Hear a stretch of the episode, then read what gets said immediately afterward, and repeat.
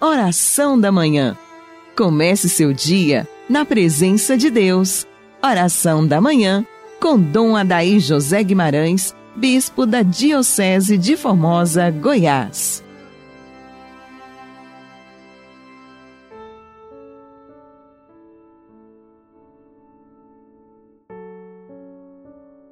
Que as almas dos fiéis defuntos, pela misericórdia de Deus, descansem em paz. Amado vinte, Deus abençoa você, toda a sua semana de atividades, bem como toda a sua família. Nós estamos dentro da novena de Pentecostes.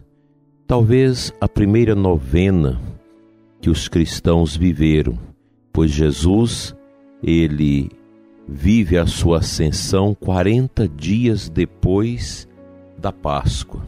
Isso cai na quinta-feira, antes da, do sétimo domingo da Páscoa.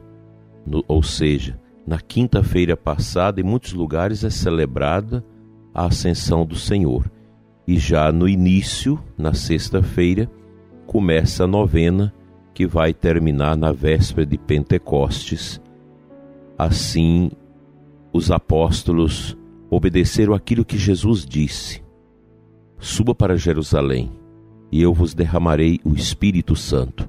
E eles fizeram esses nove dias de oração e aquela noite de vigília quando ocorreu o Pentecostes. A novena do Divino, ela é uma solenidade em tantas e tantas paróquias.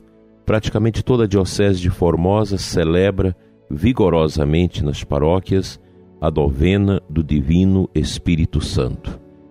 As folias, as cantorias, as orações, as devoções, a bandeira do Divino, tudo fala de algo profundo ao nosso coração.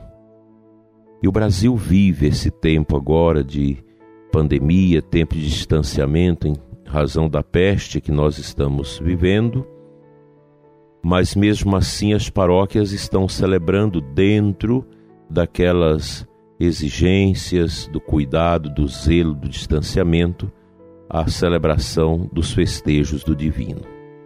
Nós estamos no quinto dia da nossa novena ao Divino Espírito Santo e estamos meditando os seus dons.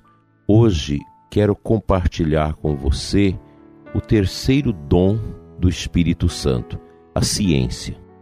Esse dom nos torna capazes de aperfeiçoar a inteligência, onde as verdades reveladas e as ciências humanas perdem a sua inerente complexidade. Nossas habilidades com as coisas acentuam-se progressivamente em determinadas áreas, conforme nossas inclinações culturais e científicas, sempre segundo os desígnios divinos, mesmo que não nos apercebamos disso. Todo saber vem de Deus. Se temos talentos, deles não nos devemos orgulhar, porque de Deus é que os recebemos. Se o mundo nos admira, bate aplauso aos nossos trabalhos, a Deus é que pertence essa glória a Deus, que é o doador de todos os bens.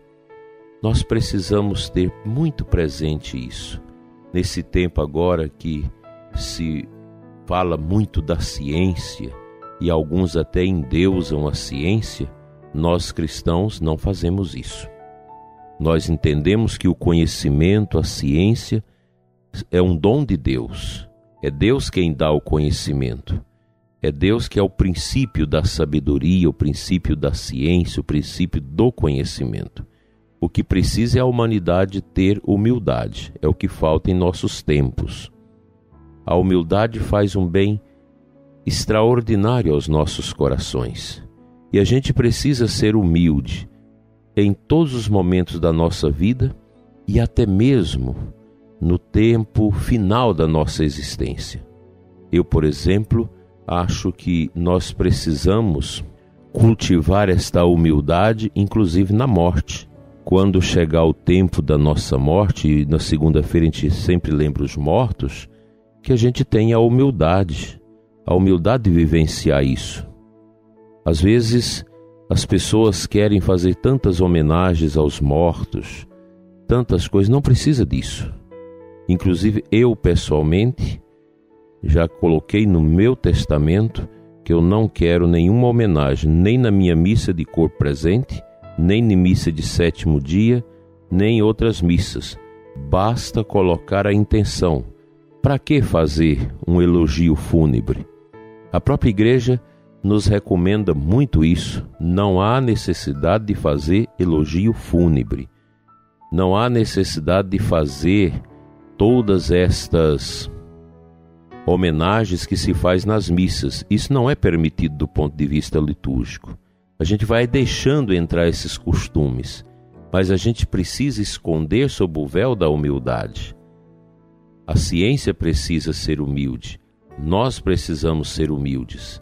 A humildade é a força que move toda a graça de Deus nos nossos corações. Até mesmo nos cemitérios, os grandes mausoléus, tudo passa, tudo deteriora, tudo acaba.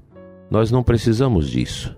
A gente precisa esconder, repito, debaixo desse véu da humildade que nos faz crescer, que nos adianta no progresso da nossa santificação. Vamos aprender isso. Aprender a simplicidade, a humildade, inclusive na nossa morte e nas celebrações pelos nossos fiéis defuntos. Vamos à palavra de Deus.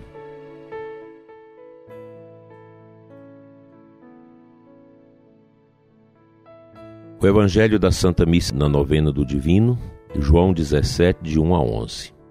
E eu te rogo por eles, não te rogo pelo mundo, mas por aqueles que me destes, porque são teus. Tudo o que é meu é teu e tudo o que é teu é meu e eu sou glorificado neles. Já não estou no mundo, mas eles permanecem no mundo enquanto eu vou para junto do Pai. Veja, dileto ouvinte, a beleza desta oração de Jesus, esse capítulo 17, ele é, é muito bonito, é muito profundo, porque o Cristo ora por nós. Ele pede pela unidade da igreja. Hoje a gente vive esse caos no mundo cristão com tantas vertentes cristãs.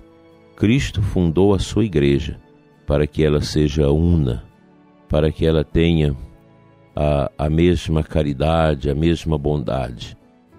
Então é preciso que nós tenhamos presente esta necessidade também de rezar pela igreja para que haja esta compreensão de Cristo como único e bom pastor que nos dá a vitória pelo seu Espírito. A novena do Divino Espírito Santo deve cravar dentro de nós esse desejo enorme de sermos profundamente unidos a Cristo, que sempre está unido a nós. Não esqueça isso. Que esta grande celebração que o mundo vive, que é a novena de Pentecostes, a novena do Divino Espírito Santo, que nos conduz ao próximo domingo para celebrarmos o fogo do Espírito Santo que desce sobre os apóstolos Nossa Senhora e sobre a igreja, que este evento seja este evento para nos curar de toda vaidade, de toda prepotência, de toda falta de fraternidade, falta de amor, falta de respeito uns para com os outros. O Espírito Santo, ele vem para unir os corações, para trazer a vitória às nossas vidas. Isso nós precisamos pedir.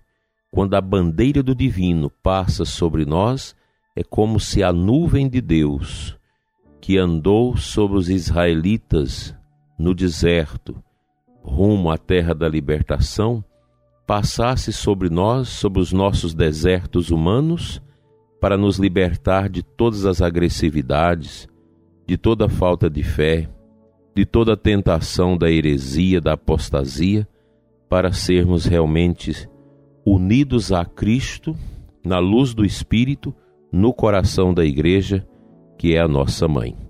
Vamos à oração do nosso quinto dia da novena.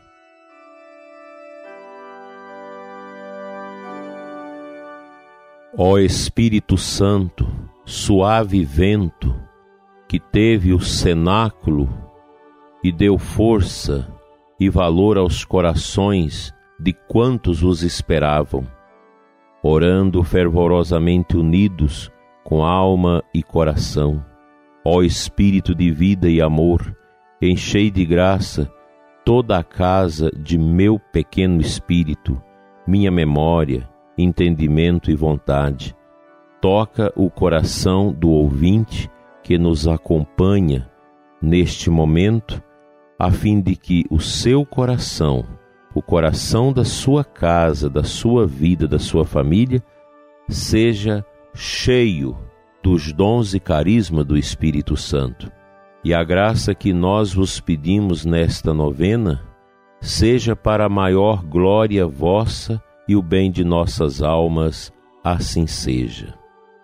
Pai nosso que estais nos céus, santificado seja o vosso nome, venha a nós o vosso reino, seja feita a vossa vontade, assim na terra como no céu.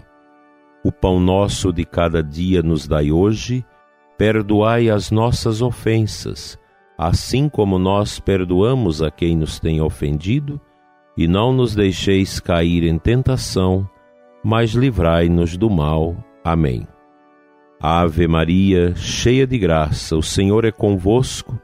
Bendita sois vós entre as mulheres, bendito é o fruto do vosso ventre, Jesus. Santa Maria, Mãe de Deus, rogai por nós, pecadores, agora e na hora de nossa morte. Amém. Glória ao Pai, ao Filho e ao Espírito Santo como era no princípio, agora e sempre. Amém. Divino Espírito Santo, descei sobre nós e iluminai-nos.